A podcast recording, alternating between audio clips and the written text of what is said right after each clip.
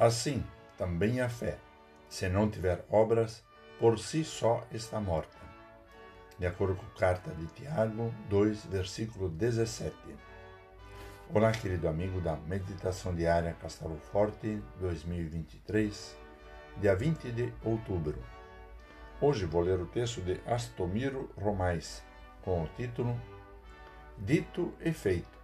Tudo dito e nada feito. Dá vontade de mudar de assunto. Está aí um texto plastificado, frio e direto que põe o pé na nossa nuca para engolir em seco. Aprendemos, afinal, que somente a fé salva. E aí o apóstolo esfrega na nossa cara solenemente que a fé sem as obras é morta. Calma. A questão aqui não é uma oposição entre fé e obras, mas sim entre fé viva e fé morta. Tiago não está dizendo que as boas obras podem nos salvar, mas aponta claramente que a fé viva se manifesta, sem falta, em obras, tal como a vida no corpo se manifesta na respiração e no pulsar do coração. Lutero bem definiu que o homem é declarado justo diante de Deus exclusivamente pela fé, mas não por uma fé desacompanhada.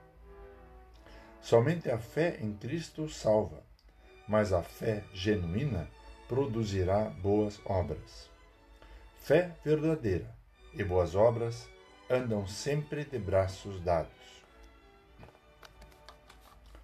Fique esperto quando vir alguém falar que tem fé e viver em desacordo com ela. Quem vê um irmão na miséria e nada faz por ele, está mal com a sua fé. É o avesso do dito e feito. Tudo é dito e nada é feito. A autópsia do verdadeiro cristão vai encontrá-lo sempre com as mãos e o coração cheios de boas obras. É muito tentador a gente se incluir nas bênçãos do Evangelho e se auto-excluir da sua prática. Tiago nos propõe indiretamente um desafio: alimentar-nos do Evangelho para o fortalecimento de uma fé vigorosa e plena de boas obras. Assim, encheremos o caminho, nosso e dos outros, de alegria, de poesia e de esperanças. Vamos falar com Deus. Ó Deus, que a nossa fé não seja apenas como um retrato morto, um amontoado de palavras sem ações. Renova, cultiva e fortalece a nossa fé para que, genuína e viva, seja a cada dia uma usina de boas ações. Em nome de Jesus Cristo. Amém. Aqui foi Vigan Decker Jr. com a mensagem de hoje.